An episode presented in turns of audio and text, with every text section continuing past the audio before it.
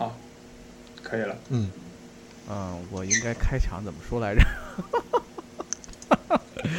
啊，我想想啊，这个词儿我们的年更节目主播已经忘了该怎么说了。可不是嘛，年年更啊，年更。哦，对，感谢收听 Life FM 中文在线听节目啊，我想死你们了。呃，在我在我远远方是可可和 Mitch 两位，跟大家打声招呼吧。好，啊，大家好，这个就密室的话，他是就微博上面的窗边石子，然后以防大家不认识。哇，著名的 Xbox 的舅舅，哎，并没有，并没有，我不是舅舅，对我个人简介就是就不是舅舅，嗯，啊，好像这这届这届 E 三把“舅舅”这个词儿给彻底的这个什么臭了，是吧？千万不能成为舅舅。嗯，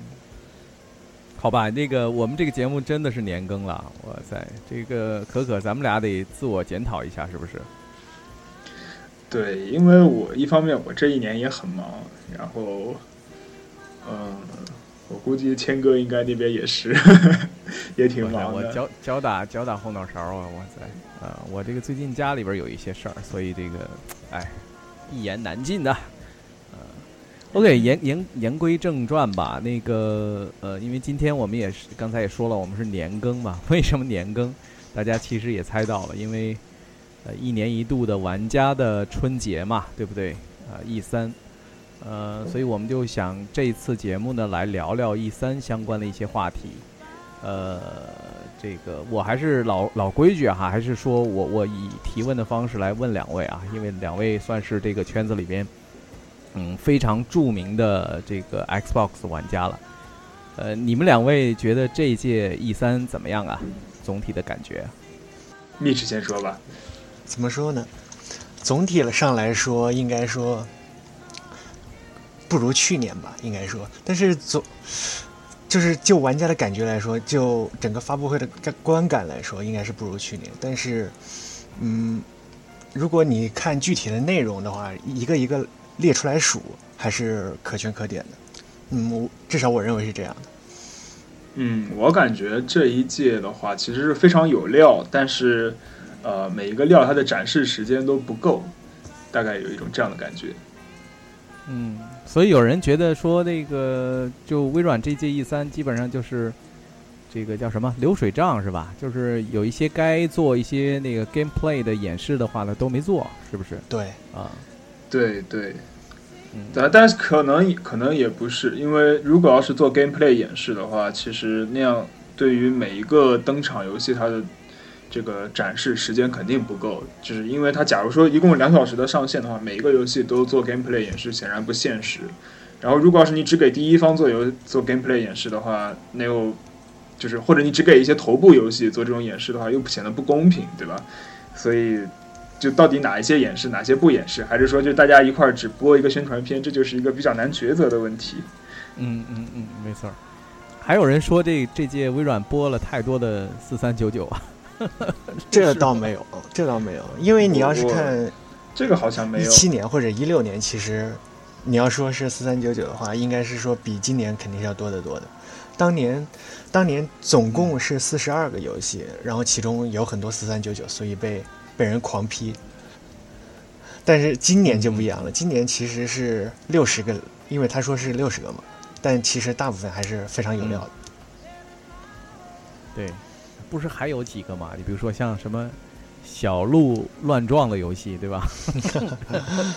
就那呃，还有那个什么十二分钟是吧？对，十二分钟看起来还挺有料的，对。但嗯是很多人说这个不就是那什么嘛，一个四三九九的游戏，对，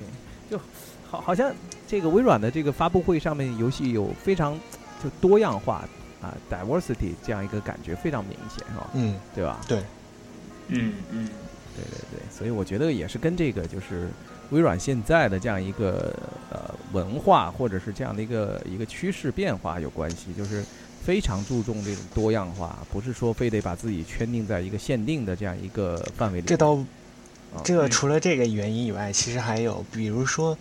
他为了照顾 Game Pass 的这一个订阅服务，他必须要使自己的游戏库更加的多元，能嗯覆盖到更多的人群，来吸引更多订阅用户。嗯啊，没错。哎，你这个说到说到点儿上了，一会儿咱们可以好好聊聊这个呃 XGP 的这个未来的发展哈。咱们接着聊这个 E 三的事情。呃，就微软的整体的 E 三，呃，你们最就是印象最深的哈，咱我先不说整体的 E 三哈，我就先说微软的 E 三的发展前发布会，你们两位就是觉得最深的、印象最深刻的这样一些啊、片段和这个游戏是哪几个呀？嗯，密旨密旨先说吧，对，我先说的话，那除了基努里维斯那个亮相，应该是没有什么其他答案了。我靠！我看到的时候，我他妈就就禁不住的骂脏话。这个，这个是不得不的，这个是不得不的，因为其实当时嗯我们是在语音里互相聊，然后看到这一这一幕，大家都情不自禁的喊出牛逼。嗯嗯嗯嗯嗯，我靠，惊了，真是啊塞！对，基努里维斯算是这几年又突然一下就成为一个文化现象的那种火，就是因为他本身本人一直的履历就很好，然后比如说像那个《魔界神探》啊，然后《黑客帝国》啊，然后这个《John Wick》呀，这些电影都是怎么说呢？可以说是开宗立派级别的吧。然后，嗯嗯然后他本人的这个人品又非常的，就是没有，基本上可以说是没有黑点。然后，呃，他在玩家玩家心目当中，本来早期的时候是觉得他很酷，是因为在《黑客帝国》嘛。然后那个时候《黑客帝国》也有游戏，然后后来觉得他很酷，当然就是因为那个 John Wick。然后这也是因为现在欧美最火的游戏类别肯定还是射击游戏，所以大家就觉得那种哇真刀真枪的干就是很帅，就是一种、一种现实中的刺客的感觉。而且最近 John Wick 三不是刚上映，刚刚上，映没多久嘛，所以嗯，对，然后他这个热度也还包括在，对，对包括他跑了各种因为因为它宣传，质质量非常高，嗯嗯然后就就很神奇的，就是一个像啊《赛博朋克2077》这样一个期待度这么高的一个游戏，居然也请了他，然后就有一种本来就很强了，然后还能强上加强这种感觉。没错，嗯，没错没错。嗯，基努里维斯还是非常有代表性的。这个大家一想到 cyberpunk 是吧，就是这种呃这种氛围，首先想到的其实就是《黑客帝国》，而他恰恰是《黑客帝国》的主演，所以真是嗯特别有这个标志性的这样一个意义，我觉得也特别酷。嗯，嗯很期待。，Cyberpunk 其实其实其实有两种派别吧，一种派别就是像啊、黑客帝国》那种所。就是真的就是很赛博，就是以网络为主的这种赛博朋克。然后另外一种的话就是，呃，像比如说，嗯，《银翼杀手》那种，就是网络相对被淡化掉，就技术的东西相对被淡化掉，只是更多强调这种呃社会现象的这种嗯派别嗯。它实际上是两个派别。然后，嗯，我觉得啊，我是觉得基努里维斯他真的是很会选，就是他、嗯他很会选适合他的剧本。嗯，确实，John Wick 也是非常酷啊。啊，杀了我的狗，我就要这个杀你全家。对，好吧，嗯，OK。那除了这个呢？除了这个 Cyberpunk 这个这个游戏之外呢，其他的呃有什么呃呃念念不忘的吗？两位那我的话就是就是光环，Halo，我就猜你会说这个。哎，正好说这个事儿。对，你觉啊得这这个 Halo 六啊，就是 Infinity 有什么你非常关注的，或者是有哪些变化？你觉得未来？呃，我先不说游戏本身啊，我先说就玩家社群当中我观察到变化。第一个变化是老玩家的好评度爆表，就是嗯啊、比如说玩着 Halo 长大的，或者是年轻的时候玩过 Halo 的这些人，他们会就是评价是就是新的那个 Halo 的视觉设计啊，还有这个音音效设计啊，有一种嗯呃怎么说呢，就是有一种 nostalgic 的感觉，就是嗯像像是怀旧感，但是又不是怀旧感那种，但是就是很好的那种，让人让你感觉到很温暖，有一种过关于过去的这种记忆的感觉。嗯，然后，呃，另外一方面的话，就是呃，光环四和光环五的时候，呃，三四三的设计是当时不是就是视觉效果，他们做了一种变化，就是想要增加一些比较复杂的，像镜头特效一样那种感觉，就比如说什么嗯炫光啊，对没啊、错或者是一些就是啊、或者是比如说，就你们你们知道终结者吧？终结者它终结者二你们看过吗？一和二的那种开场的时候，不是经常会有一些特别特别亮的子弹或者爆炸吗？对，嗯那个特别特别亮的子弹或者爆炸，其实不是不是子弹或者爆炸的特效，而是直接就插了一针白针，就是就是一针全白针，然后哦，OK，就是让让观众暴混怪暴力的去感觉这种种感觉啊亮，，OK 嗯对对对。然后 Halo 它其实也加了很多这种，就是实际上是很影响观感的这么一种特效。它确实是在你刚开始看的时候会觉得很爽，但是你看多了以后，确实会觉得有一种视觉上的疲劳感。这也是四和五被批评，就是视觉这一块被批评的比较多的一个地方。嗯嗯嗯然后、嗯、Halo 六的话，至少目前看起来的话，你会觉得它很素淡嗯啊，但是它同时也没有丢掉那种科幻感和那种，特别是希望感这种感觉。我觉得官方强调这个希望感确实做得很棒，因为呃，光环的光环的传统就是逆境和希望嘛，就是或者说绝境和希望这两个、这两个的纠缠。嗯呃，同理，战争机器也是绝境和希望，但战争机器四和五在这个绝境的塑造上面，现在做的，我觉得四做的在绝境的塑造上面塑造的不是很好，所以它没有凸显出一种新希望的这种感觉。但五的话还没玩到，不敢说。嗯 嗯，这个确实是这样的哈。那个我突然想起，刚才我你知道我走了一下神儿，我突然想起那个《流浪地球》了，《流浪地球》也是给人那个希望，是吧？嗯啊，对，就是因为这种科，特别是科幻相关的这种游戏，最好用的一个套路就是绝境和希望，绝境和希望这个套路。嗯，而且人们永远都会吃这一套，但是你想要在这个套路之外去创造一个新的套路，其实就非常的难，嗯你很难去找到一个这种万金油式的配方了。嗯。嗯 OK，我其实我还有另外一个非常关注的一个，就是这个关于 Halo 啊，就 Infinity，就最后他那个 AI，AI 不是那个空缺的嘛，就是他那个手上拿了那个一个一个这样的一个呃小的这样一个磁片，对吧？然后要把这个磁片插到脑袋上面。那个时候不是说那个 AI 芯片实际上是未呃检测到嘛，没错吧？嗯然后到后边的话呢，对，到后边的话呢，其实，嗯，可能会发现说，其实它那个编号是 Cortana 的那个磁呃芯片的编号的一个初始化的一个零，而 Cortana 是九，所以这挺有意思的。呃，是不是从零呃从九到零，是不是一个一个呃重新的这样一个再生都有可能？嗯嗯，光环宇宙里边的那个芯片实际上是呃通用的，只是说它这个默认搭载的不一样而已对。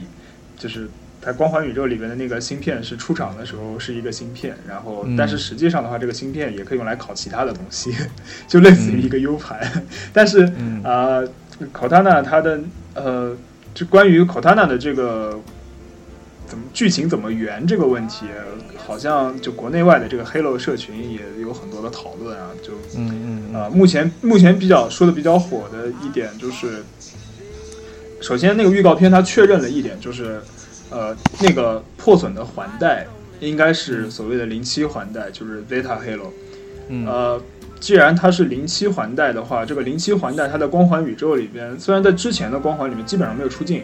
嗯。但是它在光环宇宙的塑造里面其实是很重要的一个存在，它承接承载了光环宇宙里边很多重要的历史事件嗯。啊、比如说什么最早的最早的先驱啊啊，最后的先驱啊，什么啊、关押偏见之僧的位置呀之类的，就、哦哦，对。那看起来这个可以衍生出来很多的剧情啊。这样说的话，对，还有还有，比如说那里还曾经有古人类生存过，就是被退化掉的古人战败的古人类生存过。哦然后就是零七环带，实际上它官方埋了很多很多的伏笔在里边，然后有很多可以去想象的空间，包括如何治愈 Cortana。呃，Cortana 目前基本上可以确认是它不是自己变坏的，而是呃受感染受到光环三、光环三和光环二期间，就是被那个虫族虐待，或者说被哦虫族给感染造成的这么一嗯个逻辑病毒的变化，就跟就跟那个先就跟先行者的偏见之僧一样。哦然后很多说法都认为是因为他受到了这个呃受到了噬脑兽的这个影响，然后才导致他变坏的。哦，对，然后那么理论上来讲的话，既然它是被感染的，也就有能被修复的可能，而且，嗯、而且当时在光环四的时候，先行者的那个智库长不也说了，就是应该是人类来继承这个衣钵嘛。嗯那么在继承衣钵的话，肯定会有一些考验。那么我觉得最重要的一个考验，可能就是人类如何和这个 AI 和平共处，或者说人类如何在面临被 AI 背叛的情况下，还能够顽强的生存下去。因为先行者当初就是因为他们的 AI 背叛了先行者，所以先行者才会战败的。哦，OK，嗯，这很有意思啊。看听你这么一说的话，我觉得这个非常有非常有看头啊。没错。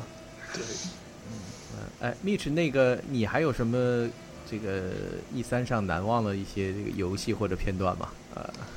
应该是嗯 Gears 五吧，但是 Gears 五其实是没有 gameplay 的，它在它当时是用了一个很酷的那个机机位移动，把拍拍出了那个地下室那个效果，然后让大家觉得很饱眼福，然后大家以为会有接下来会有相应的 gameplay，但其其实他只是秀了一秀，然后在一三结束之后自己里面搭了个网吧。对 之后他自己单独出了一个他那个 gameplay。是是是，他那个实际上他那个就是把那个三个呃这个那个是电竞的吧，应该电呃是主播吧，我记得。对然后他说呢，这三个人会在呃呃 Mixer Mixer 上面来去给大家来去做 Gear Five 的一个实际的一个 demo，对，对吧？所以这也是本届一三被批评的很多，不光是 Microsoft，包括其他的也是，嗯就是很少会有 gameplay 的内容出现，然后嗯呃大部分人、嗯嗯大部分厂商都是在播片，这个就是被很多玩家诟病的一点。我觉得，嗨，这个我我其实挺喜欢播片儿的，因为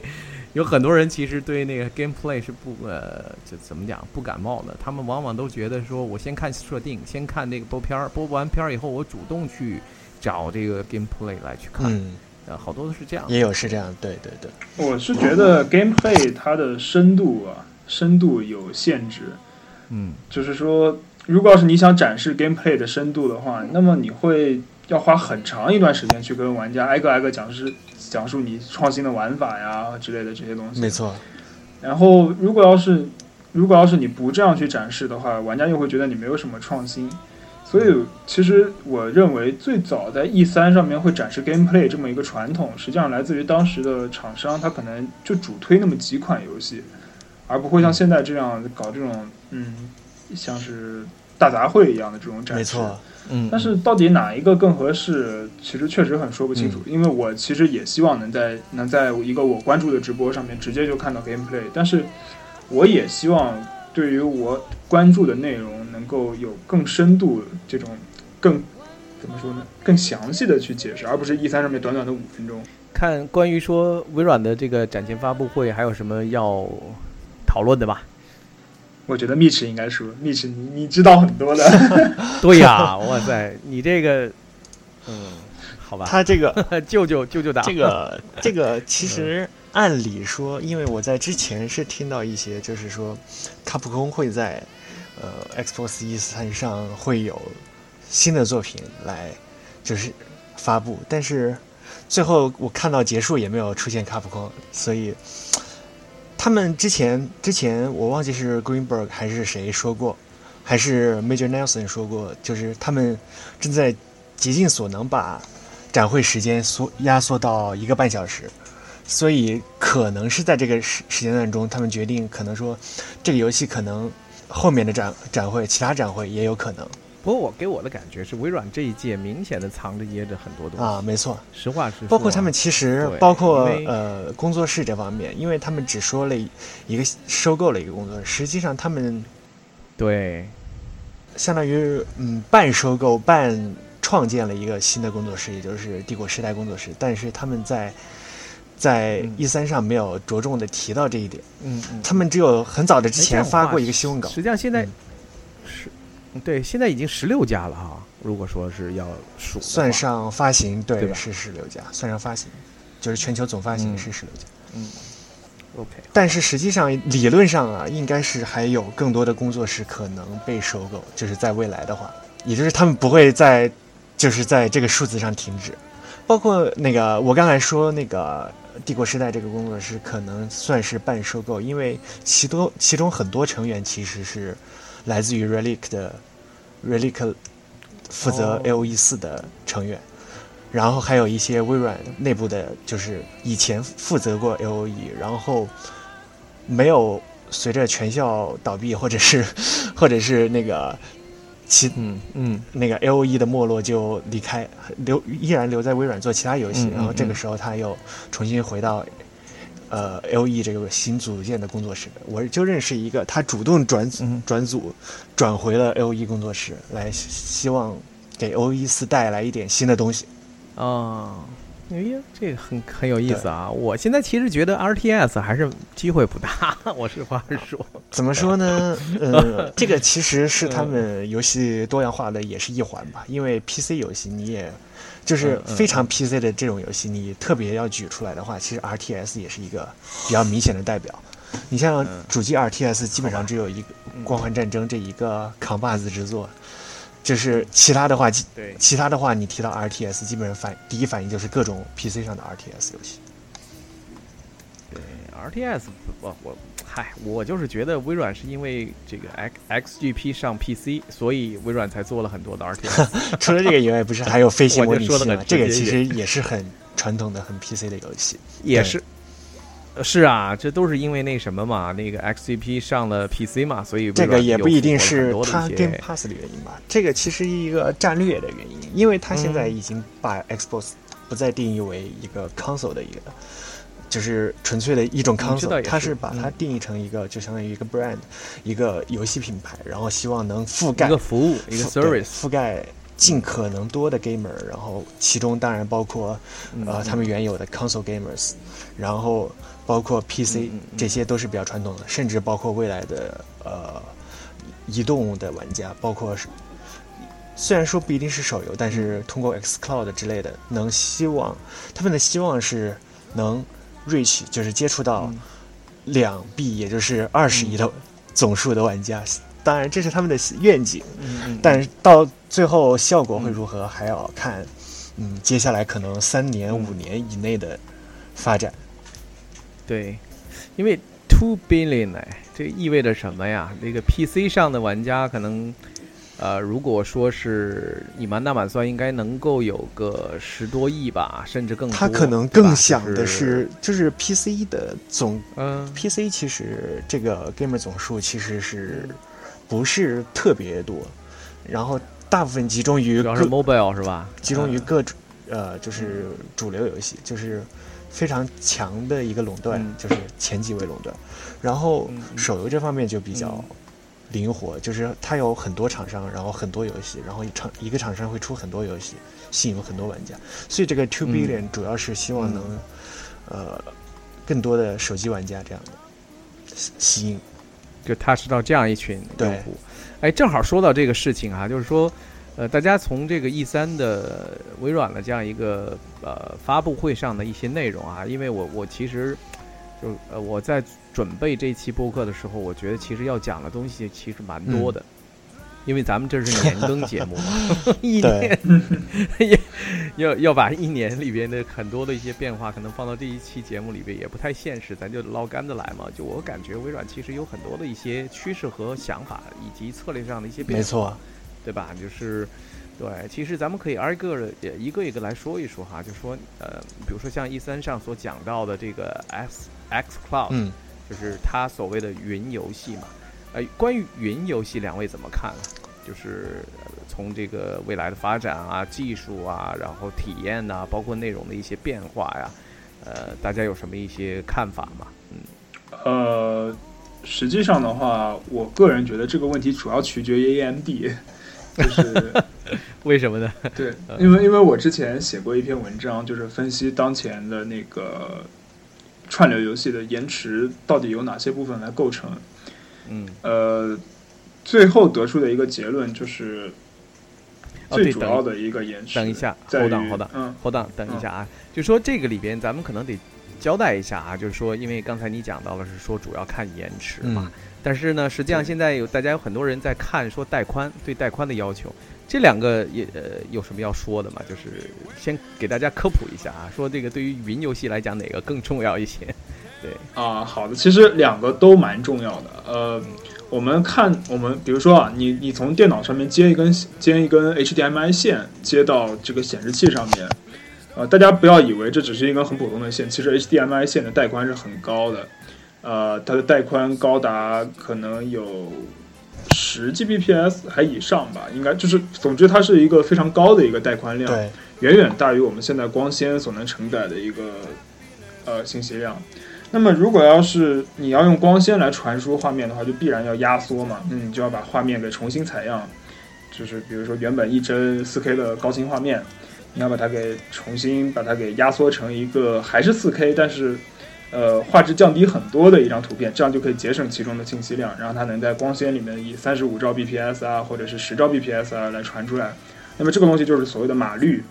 呃，码率的话，它其实通常而言就和带宽和它所需的带宽就非常接近了。啊、比如说三十五兆 B 的码率和这个三十五兆 B 的带宽基本上是很接近的。可能你三十五兆 B 的码率也只需要一个四十兆的带宽，差不多就够了。呃，但是实际上玩家在体验云游戏的时候，会有一个更加影响，就是可能要比画面还要影响游玩体验的，就是延迟。呃，一就是我们平常玩手游或者玩网游的时候都会感受得到嘛，就是你的操作或者是你的一些击中啊之类的这种反馈，你会觉得有的时候会有延迟，那就是因为你和服务器之间有一个，比如说很长的，比如说几十到上百公里这么一个距离，那么中间会经过很多层的路由器或者是网关的这么一个转发，然后经过这个转发的过程的时候，它中间造成的延迟可能是不确定的。那么，如何去解决这些由网络、由中间网络带来的这种不确定性的这种环节？呃，这中间带来的这些波动、这些问题的话，也是云游戏需要考虑的一个问题。但是，网络实际上并不是云游戏所在，就是云游戏它会产生的这个延迟当中最主要的一部分。最主要的一部分还是我刚才说的，就是呃。画面重新采样的这个环节，其实这个环节是非常慢的。呃，AMD 的显卡它其实目前能做到的，也就是幺零八零 P 六十帧或者四 K 六十帧，它没法做到像 N 卡那样，就是可以做到幺零八零 P 二百四十帧这么一个让延迟可以降低到几乎忽略不计的程度。其实我们每个人的家庭宽带到同一个省的服务器的延迟，大家可以猜一下大概是多少？呃，我给你们五秒钟时间，五、四、三、三毫秒，一。呃，其实差不多，对，就是你到你同一个省的服务器的时间，通常而言是在一定是会是在十毫秒以内。如果要是超过了十毫秒的话，一般来说是网络出现出现波动了，这就不是就对就不是这能解决核心核心交换机有问题了。对对对，你到你同一个省的延迟其实只有大概十毫秒左右。那么你到你知道画面重新采样一次以后，如果要是它是以每秒六十帧的速率来重新采样一次，它需要有多少延迟吗？答案是十六毫秒。OK，嗯，如果它是 N 卡的二百四十帧的话，那么它的造成的延迟其实只有四毫秒。这个也就是这个主要说，还要看编码器的实现，嗯包括他们自己是否内部上对编码或者是本地的解码有什么特殊的实现或者优化。这个的话，关于嗯，解码其实速度是很快的，解码解码现在硬件解码的速度很快，但问题还是硬件编码的速度还不够。这个编码的话，它尤其是编码这部分，其实它有可能是把原生的视频流输出到一个特定的大概 factory 一样的一个呃集中处理视频流，包括呃 Azure 上其实有很多这样的关于 streaming 相关的，就是流直播流相关的一些服务，这些流服务其实都已经做到了很低的。很低的延迟，包括他们已经为，比如说巴西奥运会之类的，提供过自己的解决方案。Hold on，hold hold on，hold on，。两两个 geek，两个 geek，你你们俩讨论太深奥了啊！咱们这是，咱们这是玩家的节目啊。OK，呃，我我我就替替大家问一个问题，也就是说，实际上你们两位其实表达的一个意思，就是说，除了传输的延时之外，还会有呃编码和解码的延迟，对吧？嗯，没错。对，这是这是肯定会有的。即使是说在云的这样的一个就是再先进的一个技术上，它还会有这个编码和解码的这样一个延迟。对对对对对。OK OK，好，嗯。但是云它通过自己的技术提升，可以把这个编码的和解码的延迟给呃降低到一个几乎可以忽略不计的。没错，这个其实。OK，所以这就涉及到黑科技了。所以这也是很多对索尼，我比较关心的一点是，之前索尼它和微软合作的时候啊，这个索尼方面的代表曾经说出过一个问题，就是他们没法解决 PS Now 的这个延迟问题。对对，所以他们选择和微软合作。那么我觉得这个言下之意，可能就是微软解决了这个问题。嗯，但我不知道，我不知道微软到底。微软其实在这个方面，因为除了像边缘云节点，啊，你你先说。微软在这方面还是投入了很多大很大的精力，因为这个 xCloud 的立项，我个人内部听说到的是，大概可能在一六年就已经有立项，然后当时就开始研究这方面的技术，包括整合他们之前在直播上直播推流这方面，呃，已经有的。现有的技术做了一个整合，然后再为游戏专门做了很多优化，包括整个硬件架构也思考了很深入，甚至包括，嗯，在一六年就对整个部署区域有一个比较粗略的一个规划了。嗯，因为其实部署区域是对云游戏很关键的，因为其实离你有多近，基本上可以换算为离你延迟有多高，那么就是相当于它部署越多，就是。铺的越开，那么你云游戏的体验也就越好。Azure 之所以能被能被索尼看中，其实也是有自己的原因，就是因为它其实，呃，它在全球的一个部署还是非常开的。AWS 都已经都没有办法做到像 Azure 这这么多数据中心，然后覆盖的是那个。范围这么广泛，其其实 A 就是前段时间刚在非洲建立了数据中心，而这个是非洲的第一家数据中心，所以你可以发现，就是说，他们至少在，呃，到用户是可能是最近的这样一个服务提供商，所以他们可能会比下沉到下沉到离客户对，所以说，嗯，这可能是他们比 AWS 要先进的一个地方，或者是 Google，然后。Google 的话，它自己的那一那一套 GCP 上的呃 Stadia 的方案，其实你要说它编解码技术，我不认为会比微软差，或者是差多少。但是他们其实，在数据中心的建立的规模上，其实还是没有 Azure 这么庞大。对，嗯，其实哎，正好说到这个事情了啊。呃，就是两个技术，两个现在公布发行的这样一个呃公开的啊，这样两个云游戏的这样一个平台和方案，呃，两位做个比较呗啊，能不能稍微公公立公正一点啊？不要太 那就先说一下 Stadia 的一个呃，可能 xCloud 到很后面都不会具有的一个。功能就是说，它有 4K HDR 的一个 streaming，就串流。这个可能 xCloud 直到2021年甚至更后面都可能不会实现这样一个功能，就是 4K HDR 的串流。也就是因为实际上我们看 xCloud 之前的官方新闻稿，包括它呃一些技术视频上都有介绍，就是他们使用的硬件其实是基于 X One S 的一个呃主板。重新设计了一下，只是为了让它更适合在服务器上做堆叠的一个形式。所以万它的技能基本上等同于万 S 技能，而万 S 很很显然是无法做到一个 4K HDR 的一个游戏。哦，就是说白了，就是每一个这个租户或者是这个呃每一个用户，他这个真正玩的话呢，其实类似于这个 Xbox。呃，One S 的这样一个硬件的一个对，所以他们就是玩到的是呃 base console 的一个级别，所以呃，他们因为没有往服务器里塞 Scorpio 嘛，也就是天蝎座，呃，这样的话，其实他们基本上没有办法做到 4K HDR 的一个嗯串流，但是实际上这个也有可能嗯就是发生变化，因为其实 Azure 我们知道它其实部署了大量含有 GPU 的呃虚拟机的机型，就是含有 P，你可以理解为有显卡的数数据中心里有很多显卡，那这些这些虚拟机是否可以为嗯玩家们提供云游戏服务，其实是值得商榷的。就是他们虽然说嗯它的本意不是用来玩游戏，但是它可以，它可以做到这一点。然后它这些这些，比如说嗯他们都是呃嗯就是旗舰级的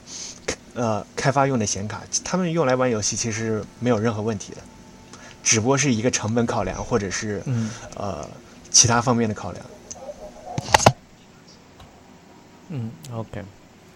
嗯，可可呢？可可觉得呢？嗯嗯，我觉得 Stadia 它还是有很多它自己的优势的，比如说它和 YouTube 的这种紧密结合，因为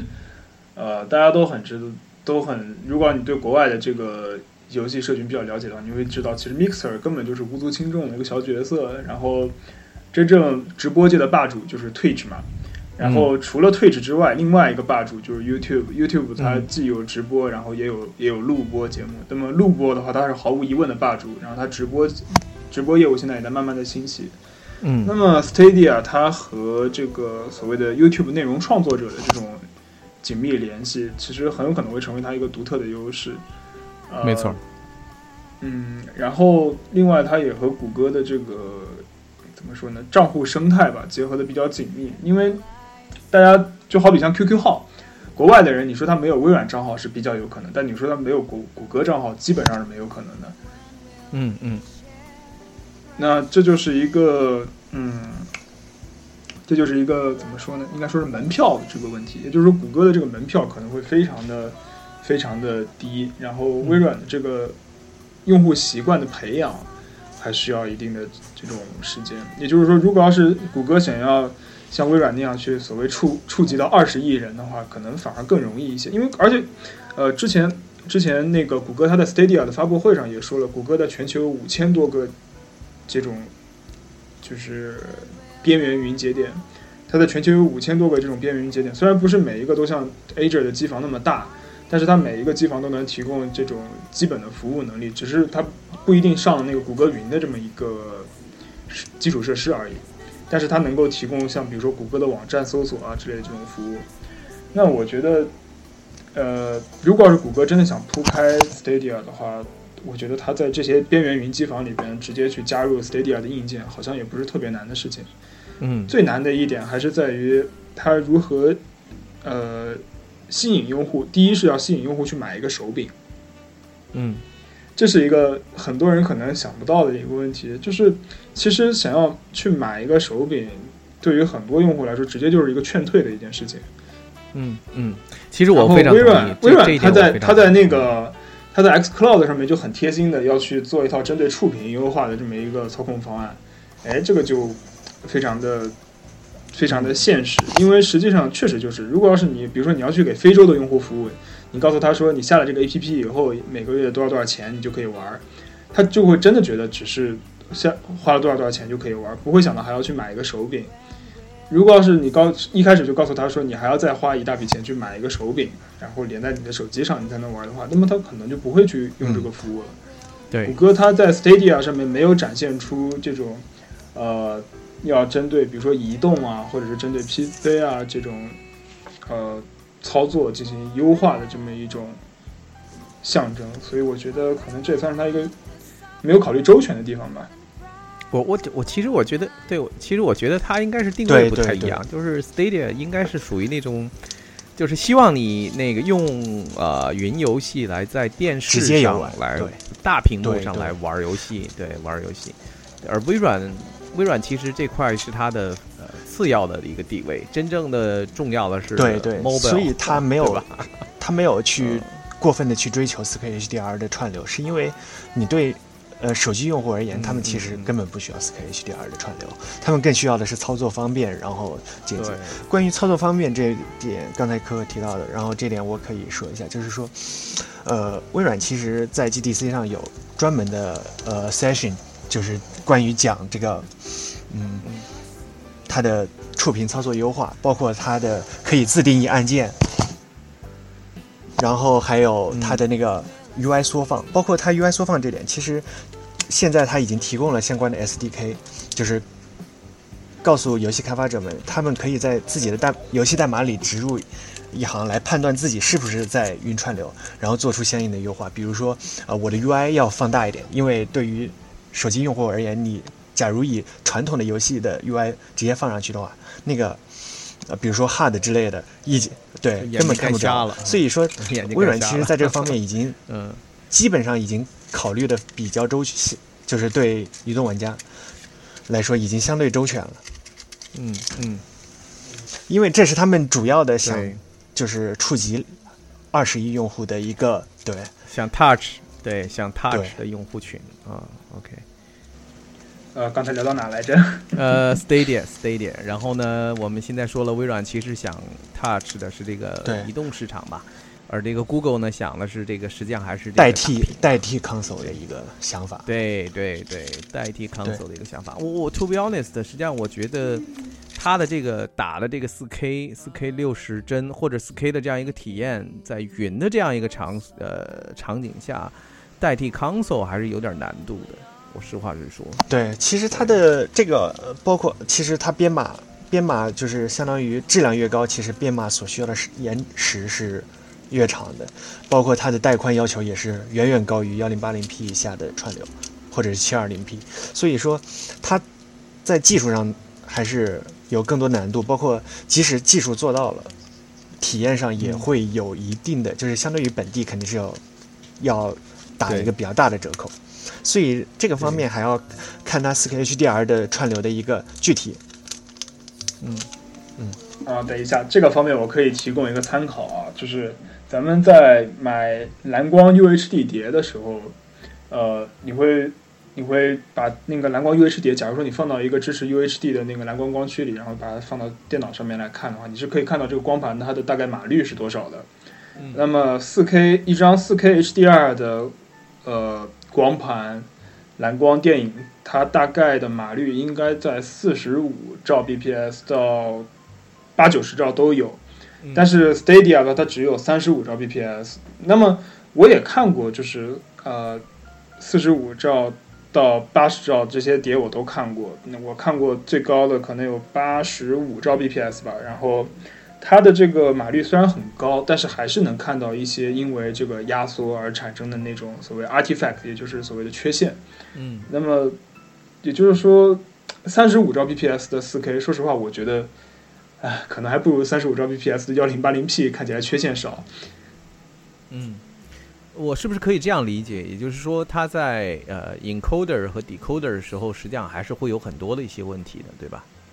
对对对，对是会有很多这些问题，没错。嗯，而且它的延迟表现也，反正我是看到过不少关于 Stadia，它当时试玩的时候，这个现场人对于它延迟的批评的。但是关于 X Cloud 的话，反而见到的批评比较少一点。哪怕是 X Cloud，它的服务器实际上在几百公里之外，就是在 E 三会场几百公里之外。没错，嗯嗯。OK，其实我对 Google 的 Stadia 还有另外一个这个怨念哈，也就是说呢，它实际上是呃，你必须得在它的平台上来去买游戏的，而那个游戏呢又在它的这个库里边，也并不在说，呃，你像其实 Xbox 会提供很多的一些选项啦，就是你自己会有物理物理盘呐，然后你可以有自己的游戏库啊这些，对吧？嗯，所以我觉得这可能也是个问题，嗯。嗯，Stadia，它其实最被诟病的是它必须得买游戏，而不是只要交订阅就能够玩，这是它最被诟病的一个地方。没错，所以它现在拉拢拉拢这个其他的厂商嘛，你比如说现在跟那个育碧关系很好啊，然后 U U Plus 就直接可以上那个 Stadia。没错，这个是它它比较重要的一环，也就是它现在其实只有育碧这一家给了它这样的支持，其他的。平台其实，我其他的游戏厂商发行商其实还没有给 Stadia 足够的，就是足够能引起，呃，核心玩家就是迁移的一个支持。我我觉得这主要就是那什么了，主要就是那个引流的作用到底有多大了。比如说我要是 E A 的话呢，我肯对我肯定会关心说我要上你的这个 Stadium，你到底给我能带来多少新用户，对吧？你能给我带来多少订阅？啊，我肯定不希望说你要跟我的这个什么 Xbox 的 EA Access 啊，这个订阅来去那个 overlap，对吧？嗯，对，去冲突掉就不好了。对对，所以你像 EA EA 现在，呃，很明显他自己的这个 EA Access 会上那个 P 呃 PlayStation，但是呢，你说他要这个跟他的 PC 上面的啊 Origin 对吧？如果要有这个 overlap 的话，那肯定他要三思的。嗯，所以这个还是一个引流的作用。如果新用户上来的话呢，肯定对他们来讲是有很大的杀伤力的。如果说要是有冲突，我觉得这些厂商还会再观望下去。嗯嗯，哦对，还有一个方面是，呃，谷歌它没有推出自己的游戏订阅服务。嗯，这点和微软不一样，因为微软它已经有一个可以说是很成熟的 Game Pass 了，然后。还有它的 PC Game Pass 现在也出来了，但是谷歌目前，因为它没有去针对各家厂商去谈好这些谈判什么的，所以它现在的这个呃订阅服务或者说会员制度什么时候能推出来，也是一个很受关心的地方。因为我相信，如果要是你选择了一个云游戏的话，那么或者说如果要是我是一个普通人啊。我接触到云游戏的话，我肯定是希望我交一次订阅费以后，然后我就能什么都能玩，或者说至少是我能玩有一个库，那个库里边有很一大堆游戏，我可以随便挑一些来玩，就像就像比如说你看网飞的那个电视剧或者看网飞的电影一样。嗯嗯嗯。像网飞它的会员就是你交了会员费以后，你什么也不说，下个 APP 然后就登录账号就可以看了。但谷歌的话，它是你注册了账号下了 APP 以后，你还要在。首先要买 Stadia 的会员，然后再买游戏，或者是再买其他家的会员，这个就很不合理嘛，对吧？对于一般用户来说，体验会很差的。对，正好说到游戏订阅了哈，你们对这个 Xbox 的这个 Game Pass 上 PC 和这个推了这样一个 Ultimate 这样一个啊版本有什么看法吗？嗯嗯，怎么说呢？它这个 PC Game Pass 其实是很早以前。就在比如说，在去年的财报会议上就已经提出过，就是纳德拉亲自就表示他们会着重于更多的 PC 游戏，包括推出 PC Game Pass，所以这个是水到渠成的。嗯，在这样一个时间点上，其实是比较合适的，因为其实再晚一年的话，比如说明年一三前后的话，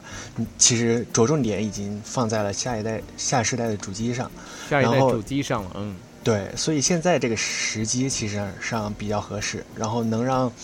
啊更多玩家认识到，就是微软现在转型的转型的一个平台战略，然后呃也希望能吸引更多的玩家，这也是他们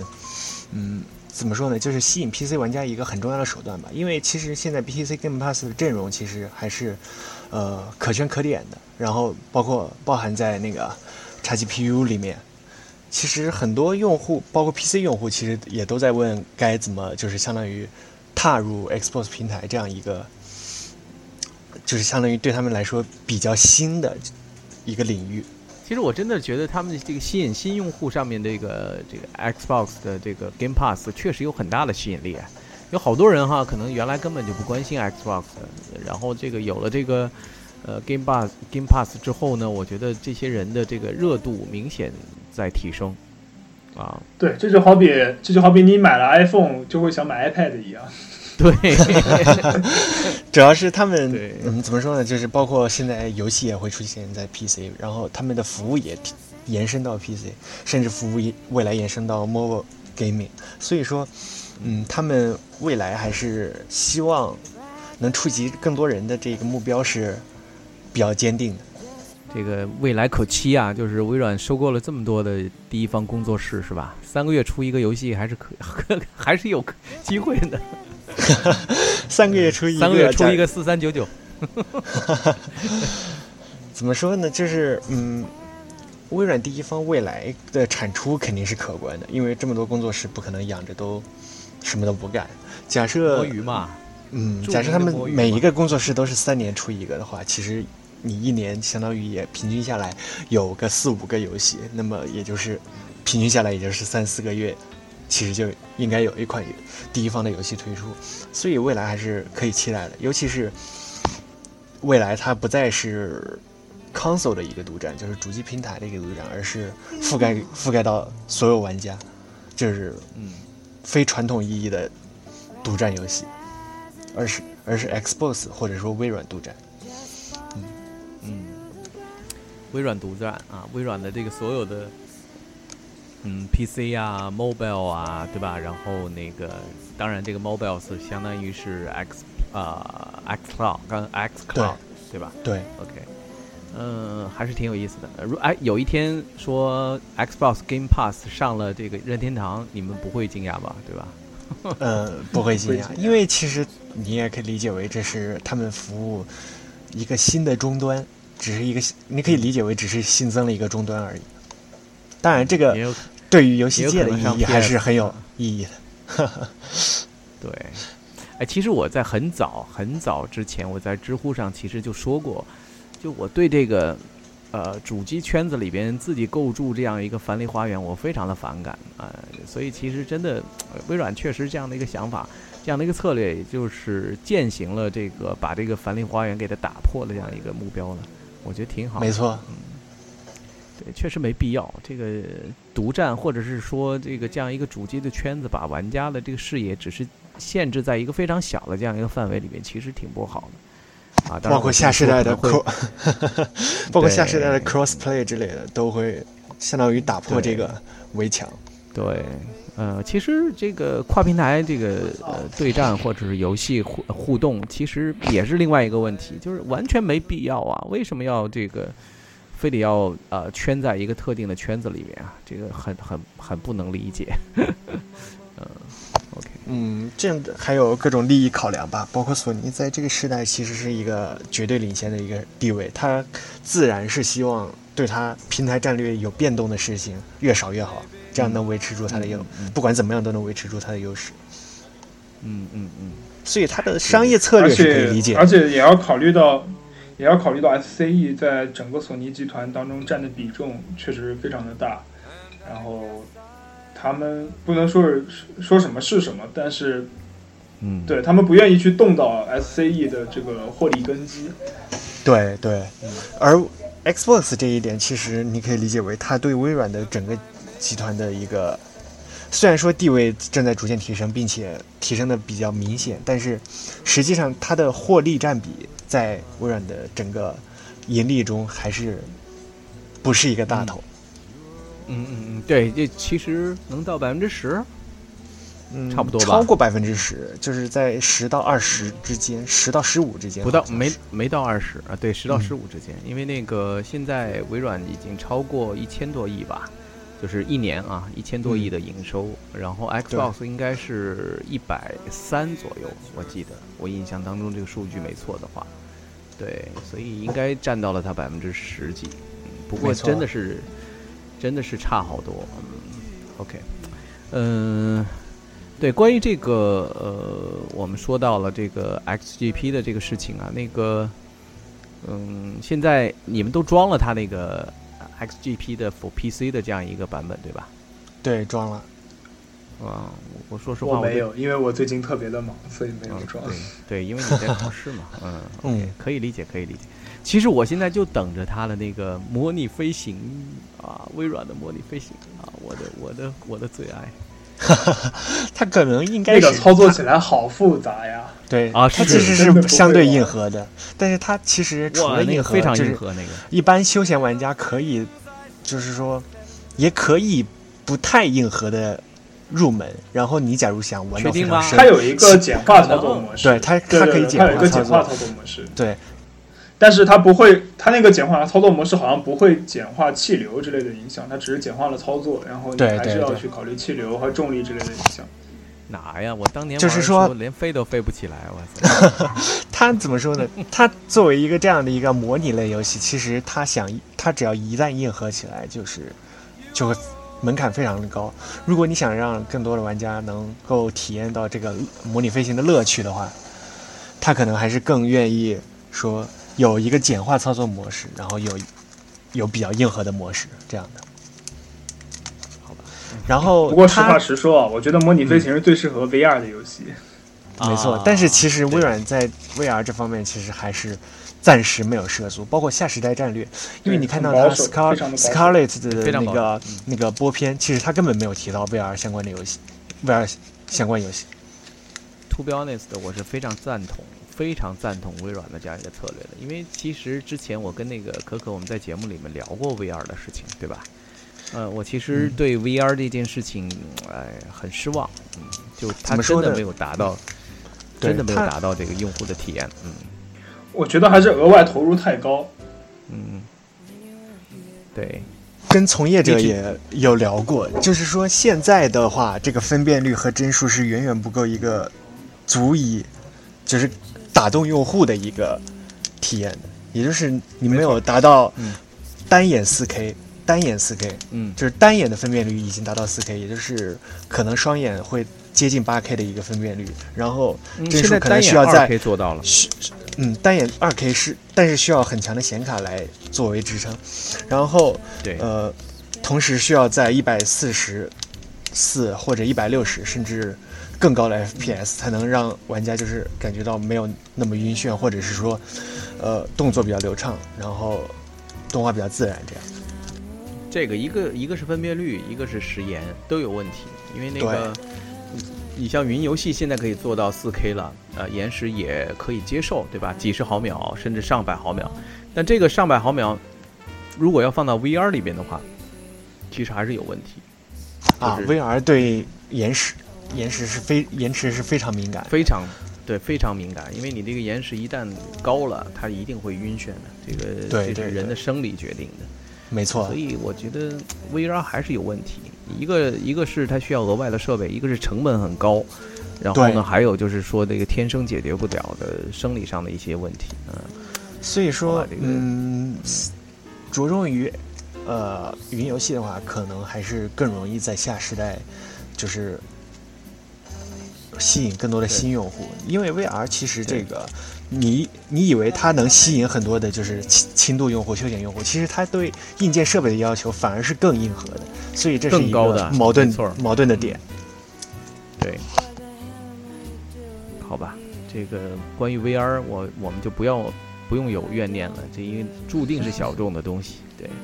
嗯，可能还需要更多的时间来发展。至少在现在，并且可以预计的就是下世代刚发售，至少是刚发售的时候，VR 成 VR 游戏技术都不会对很成熟。我反倒觉得 A 二 A 二是有机会的。你像那个 Minecraft Earth，这个非常有它那个实话是基于手机平台，其实这个要求是很低的，就是完全针对于休闲玩家设计的一个。对对，手机就可以了呀，现在 iPhone 基本上就可以啊。所以这个微软的 Minecraft Earth 这个演示的时候，直接上了这个，对吧？直接上了 W 呃 WWDC 了嘛，对吧？嗯，没错。嗯，OK，实际上我当时看演示的时候注意到一点，就是他们那个演示的地板是有明暗马赛克的，就是可能是故意为了方便手机摄像头进行定位，所以把地板给没错做成了明暗马赛克因为。手机摄像头它是单摄就不用说了，以双摄、三摄来而而言，它的深度信息其实还是呃很很差的，不足够的，嗯这是比较差的采集到的深度信息。像 Kinect 那样的红加红外的情况是就是比较好，但是你在手机上塞一个 Kinect 那样大的模组其实是不现实的。嗯。对你像那个对，就 iPhone 上用的不是那个 Kinect 一代的那个呃呃，技术上是一致的，但是你对你要是比如说它距离很近的，它那个距离很近的，就是能够探测到，也就是几十厘米的这样一个距离，你是呃一稍远了就没戏了。对，所以这个 AR 还是挺大的，就是它的 slim，就是这个位置定位还是一个挑战。它的定位要比 VR D 很多，包括它的设备要求已经开始非常嗯，亲民，就是你有一个手机就可以。但是它其实是依靠于手机的屏幕，所以它沉浸感肯定是不如 VR 强，但是嗯如果对于休闲玩家来说，可能通过屏幕游玩就已经足够了。嗯，OK，哎，咱们那个什么哈，那个会话一下一个话题啊，下一个话题嗯就是，呃，这个微软展前发布会上最后的公布的就是除了这个 Halo 呃 Halo 的这个 Infinity 之外，还公布了这个斯嘉丽嘛，对吧？Xbox 的 Project，对呃，Scarlet。呃，关于这个 Scarlet，两位有什么呃具体的一些要说的内容吗？因为我看可可在知乎上也是写了很多的这样一些呃所谓的前瞻，对不对？呃，你这个我懂的肯定没有，肯定没有 Mitch 多。呃，对对，有请有请舅舅党来，请。其实你要非要说的话，就是他官方公布的消息还是比较激动的，就是说，呃，比如说他非常着重提到了 CPU 性能，这是这一代包，尤其是增强的增强主机天蝎的一个痛处，就是它哦 CPU 性能没有得到实质性的提升，导致很多游戏嗯它只能卡在三十 FPS 这样一个比较尴尬的情况。然后嗯还有一个是它的一个读取性能，因为本时代读取性能其实遭到很多诟病，尤其是当时以巫师三为代表的游戏出来的时候，呃，主机平台的玩家基本上是比较愤怒的，尤其是呃，尤其是它读条时间经常会长达一分钟，甚至到两分钟，这个对于很多玩家来说是不可接受的。所以你会发现，巫师三的销量其实在 PC 反而是一个非常就是 PC 平台反而占了大头。哦，OK，哦，反正是这样的吗？呃，反正我是 PC 买了，我 PC 买了，对，嗯包括它的优化等等方面都是其实都是这样的。然后呃，他在那个他其实提到了就是很呃四十倍的读取性能，四十倍的读取性能这个相当于什么概念？以前可能四十秒，现在一秒。当然这只是理论上的数值，实际上肯定是不会这样。呃，但是我个人看到他们给其他工作室说的是说，他们希望有一个十五倍以上的那个读取性能提升，也就是说，以前可能是六十秒载入游戏，现在变成四秒，这样的话就是一个嗯已经不是一档两档的差距了，可能是几个数量级，不 就是用户体验上是几个数量级的差异。嗯，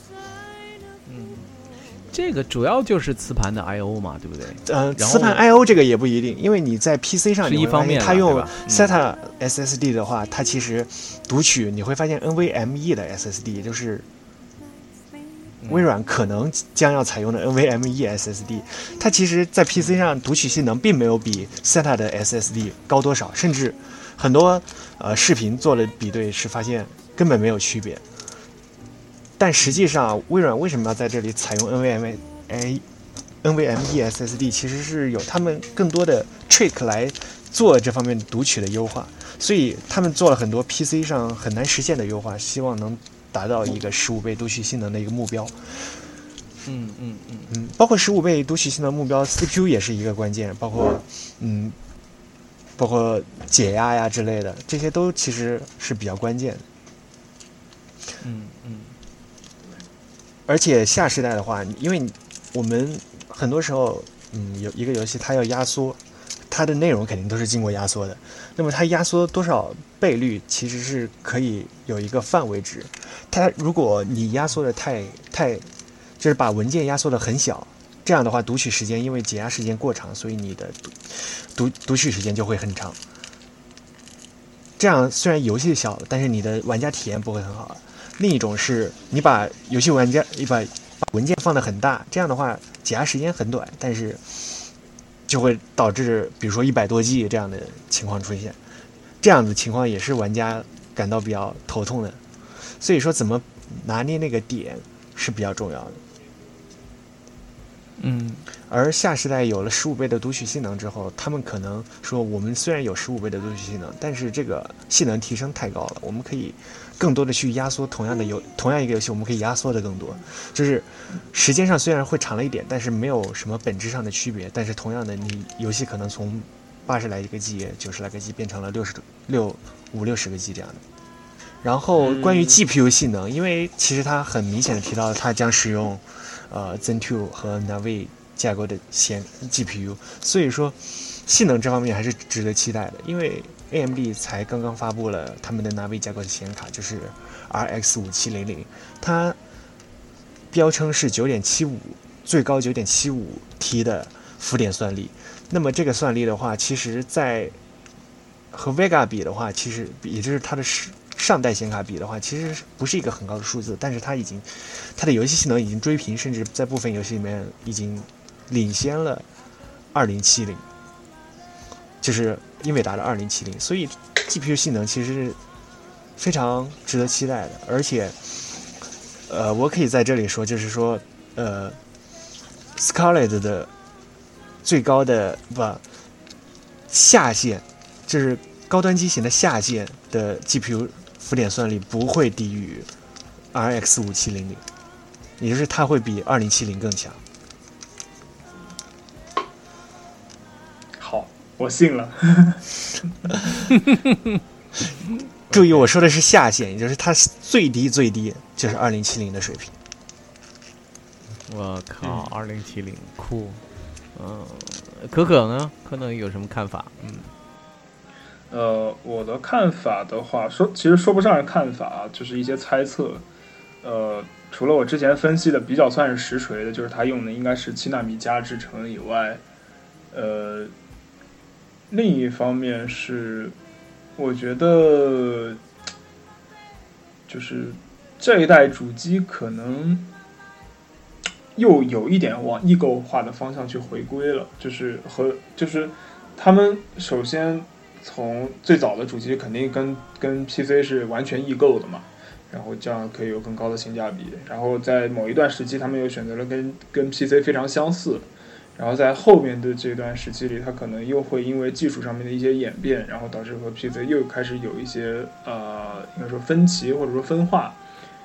比如说像刚才 Mitch 他提到的这个读取速度提高，呃，他是他也密室刚才也说了嘛，这个优化在 PC 上面会非常难做。然后，呃，我想象了一下原因，我也大概知道为什么非常难做。但是出于这种给大家留这种悬念的目的，所以就先先不揭露它大概的谜底是什么。然后，呃，举一个比较有意思的一个例子吧，就比如说像我们。PC 上面的游戏，它在读取数据进显存的时候，它要首先通过内存进行交换。什么意思呢？就是，比如说，呃，现在有一张贴图，然后你要把这个贴图从硬盘载到内存去，然后再从内存再载再拷贝到显卡里边去。但是显卡在主机上面，它和它是不分内存和显存的，所以它这就是所谓的统一内存架构的这么一个好处嘛，UMA 技术的一个好处。然后它可以这样常规的互访，但是这个在 PC 上面基本上是不存在的一个东西，所以在 PC 上面就很难做。呃，另一另一方面的话，呃，就是 AMD 它在他们自己的那个 PPT 里面提到了，就是下一代的 RDNA 架构。我不知道下一代下一代的这个 RDNA 除了除了这个七纳米加的工艺制成以外，还会提供一些什么？除啊除了七纳米加和光线追踪硬件加速以外，还能会提供什么东西？但是我比较担心的就是会可能会影响 Scarlett 的售价。嗯，没错，我也担心这事儿。嗯，反正我跟大家坦白啊，就是我没有特别的。看好 Scarlett 会是一个什么很价格很亲民的机器？我觉得应该不会，所以我给它的就是我给它的提供的购买预算是六千元，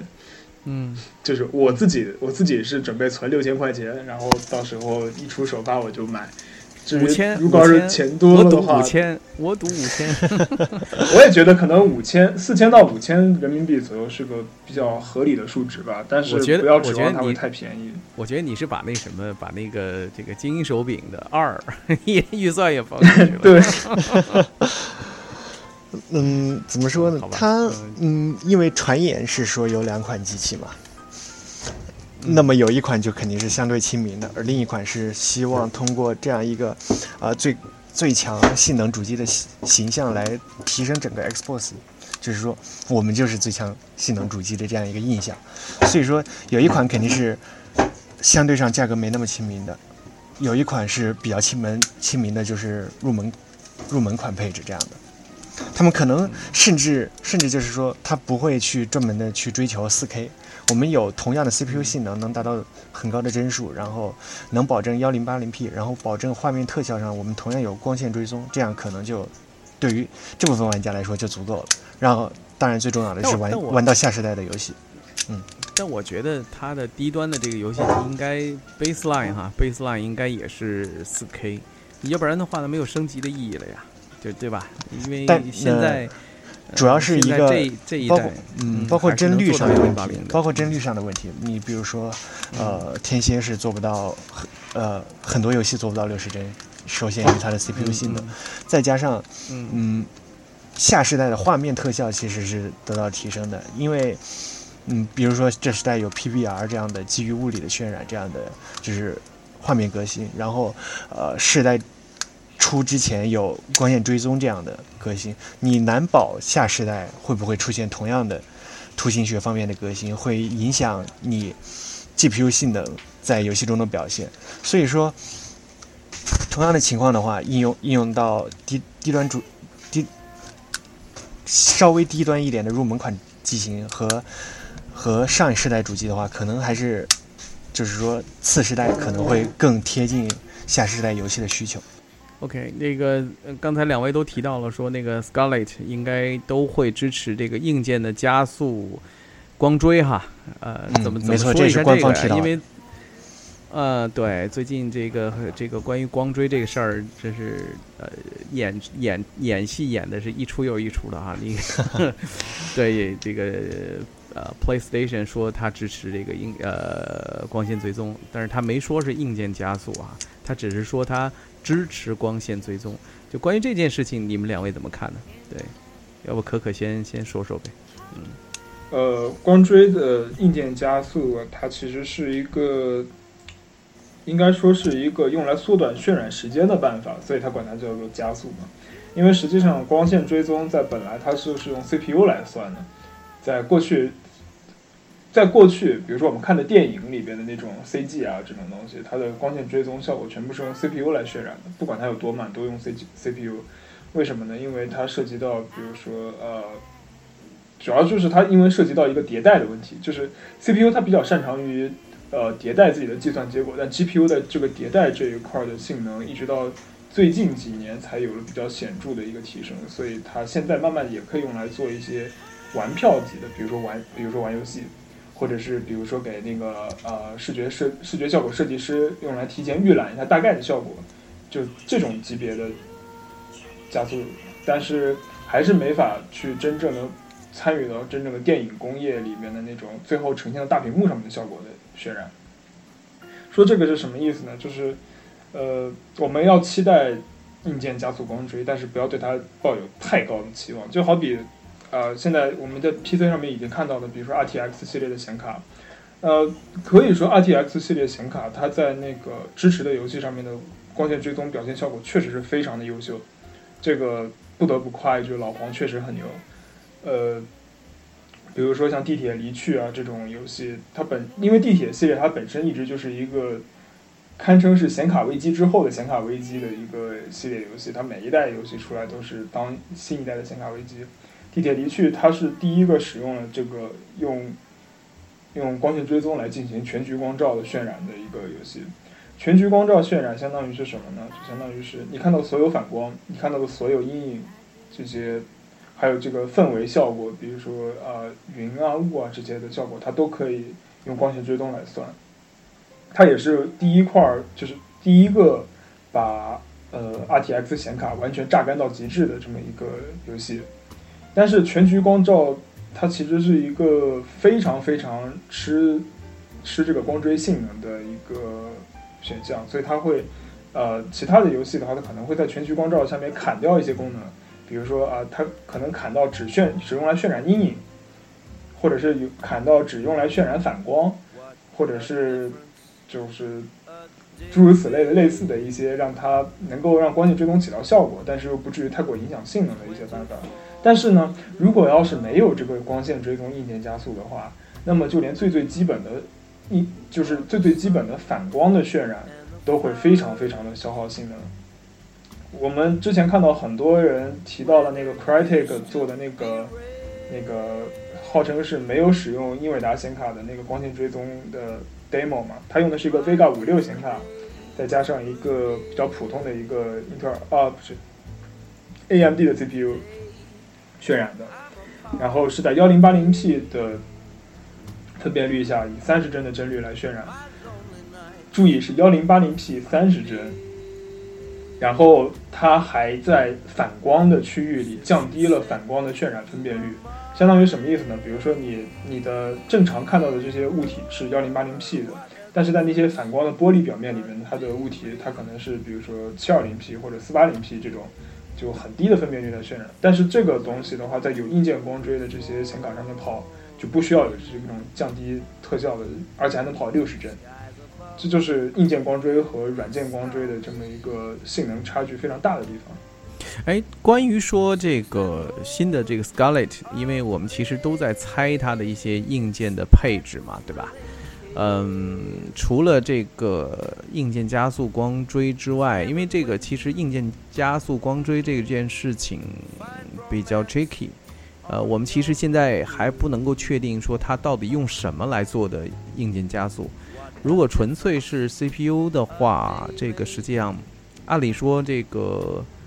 呃，索尼这一方它应该也能做到，对吧？因为这个不可能是用 CPU 的，微软这边不可能是用 CPU。对对对对。索尼那边现在不好说，我猜测是索尼打算用基本款的 PS 五来在 CPU 上面做一个勉强能跑的光追，然后在高端版的 PS 软件方式嘛，对吧？软件方式来实现。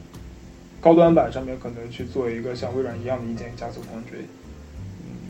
，P.S. 但是索尼它现在没有说是否让五和 Pro 五 Pro 同期上市，它没有说这一点，因为索尼现在是只只放对自己最有利的消息，虽然微软也是啊，就是大家都只放自己最有利的消息，所以还是比较摸不清头脑的一件事情。是是是，OK，嗯。但是 A M D 他们不是在那个自己的发布会上面说了嘛？就是他们在下一代的 R D N A 显卡，也就是下一代 Navi 显卡上面做了一个呃支持部分光追加速的这么一个显卡的功能。所以我倾向于认为，可能索尼和微软都是直接在高端机器上面使用下一代的 R D N A 显卡。嗯嗯嗯嗯。OK，实际上下一代的这个呃 RDNA 的这样的一个显卡，它们在这个支持这个光追上面应该会有一些硬件的一些呃逻辑单元。如果是这样的话呢，对，就是完整的一个硬件加速了。对，OK，所以这个挺有意思的。其实我我我更关心的是这个就微软的这个呃 Scarlett 上面有没有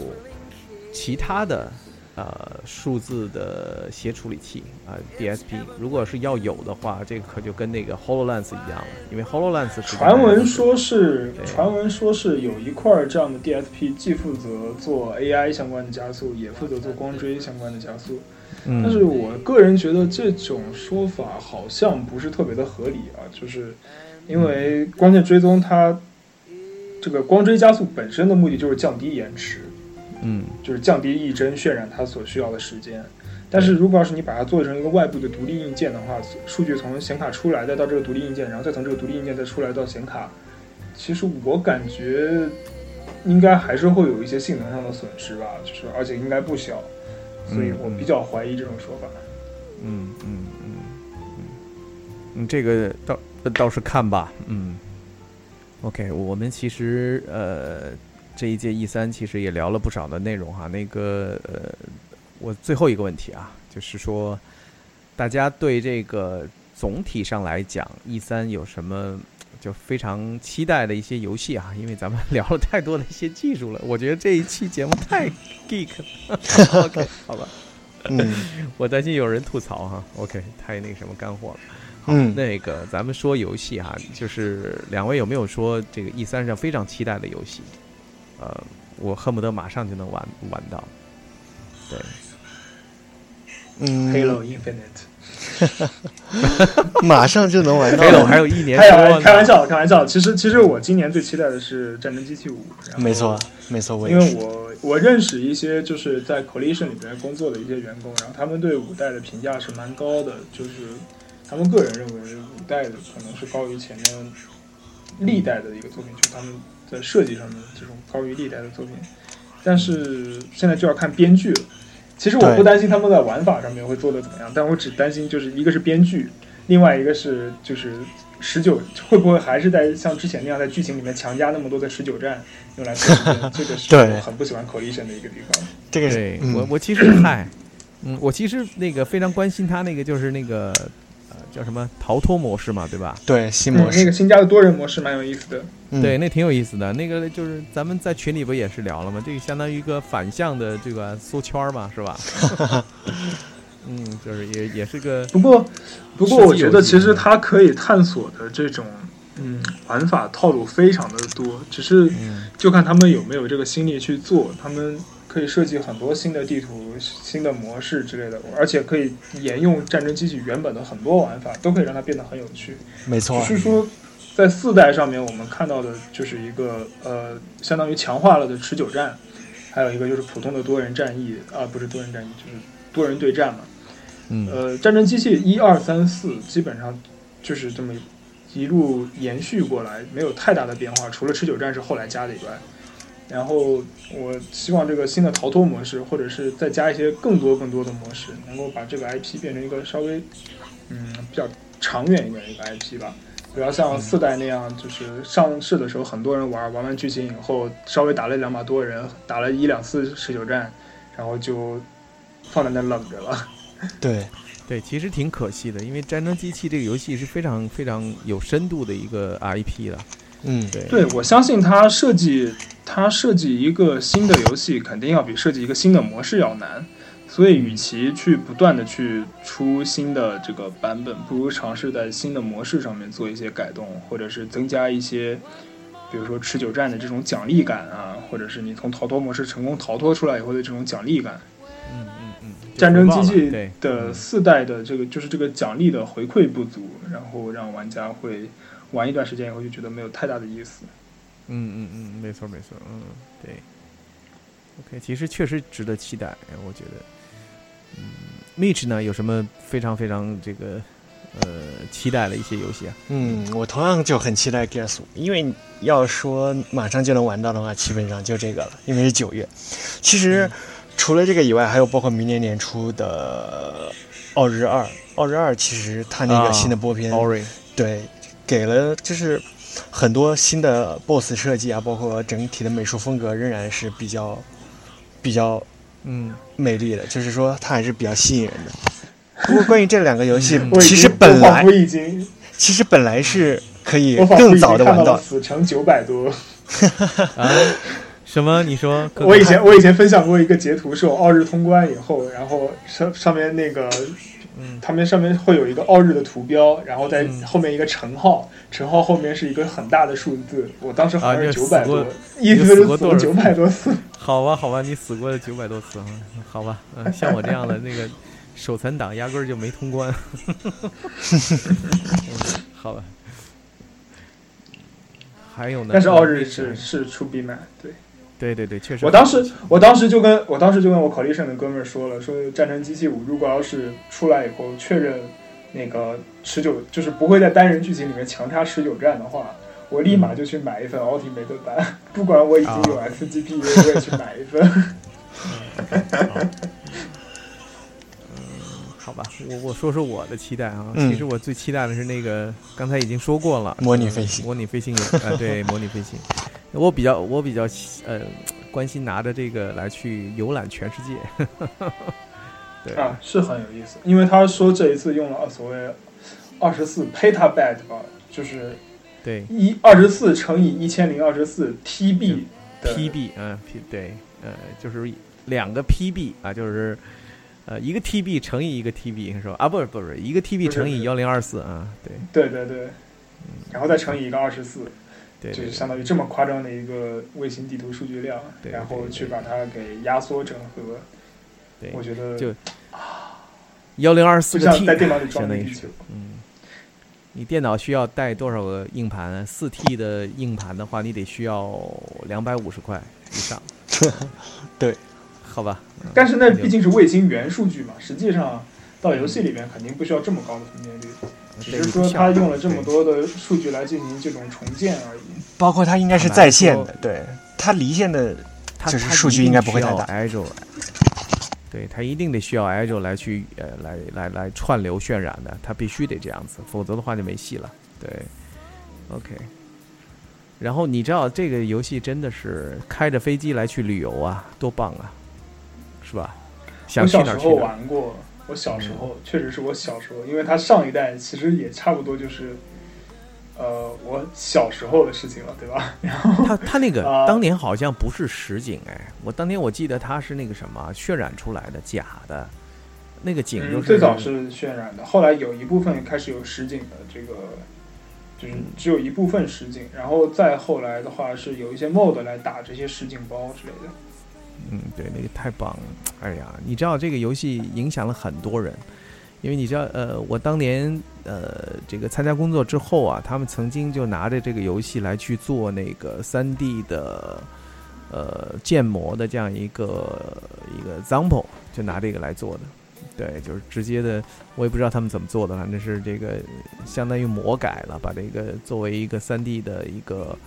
呃底板，然后在这个上面来去做很多的这样一些这个、呃展示数据的展示。嗯，这个游厉戏害！很厉害，对，我还记得模拟飞行，在我玩的那一代，一开场还是一个英国的一个航校教练吧，然后和嗯他的个人简历啊，还有一些什么今天的一些提示啊之类的这些话，觉得嗯这个游戏跟我玩过其他游戏都不一样。嗯对。嗨，这个说起这个游戏的话，有很多人说呢，说起了当年的黑历史，呃，这这不在节目里面说了啊。你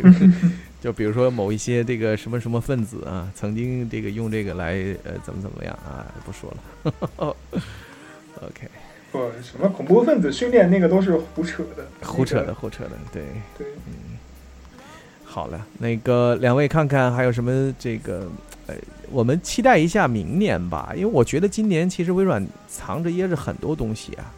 是不是？嗯，其实明年的话就是真正的下时代的发布了，所以还是看点会蛮多的。所以说明年的正是一定不能错过。对，嗯嗯对，明年呢是最不能错过的，明年肯定是个大年。嗯嗯嗯，好吧，这个看看明年怎么样吧。嗯，好呀，那个两位看看还有什么需要跟我们听众说的，如果没有的话，咱们今天就得说说一说拜拜了，因为时间也是挺晚的了。对，行，咱们也九十分钟了。嗯，好，嗯 呃，一不小心又我其实没有特别多要说的，就是咱们是个年更节目嘛，明年一三见。啊，明明年一三不见。不要了，不要了。我觉得，我觉得今年今年十月份会有一些惊喜的，所以嗯，还是应该得。估计那时候我们可能又得看看克隆游戏展什么的，到时候会不会有一些嗯包括？帝国帝国时代四这样的游戏会不会出现在科隆或者是 X 零一九，都是可以值得期待的。对，而且而且我我希望的是，就是以后说不定叉一叉哦不是叉一叉，就是叉二，说不定可以，比如说增加一个 PC 游戏模式。嗯我不知道啊，我只是觉得他其实这么做的话蛮合理的。嗯嗯嗯。其实我我其实更关心的是他在呃怎么说呢？他在这个十月份的时候，微软的新品发布会上会有一些惊喜。我不指望 Surface Phone 啊，我指望的是这个 Surface 的啊，是吧？Slate 啊，它的平板等着吧，啊，双面平板。OK，嗯，好的呀，那今天咱们的节目就到这里了，那个跟大家说一声拜拜，嗯，拜拜。嗯，拜拜拜拜，明拜年见，拜，明年见。明年见，明年见，年更年更，好嘞，拜拜，嗯。哎，大家拜拜。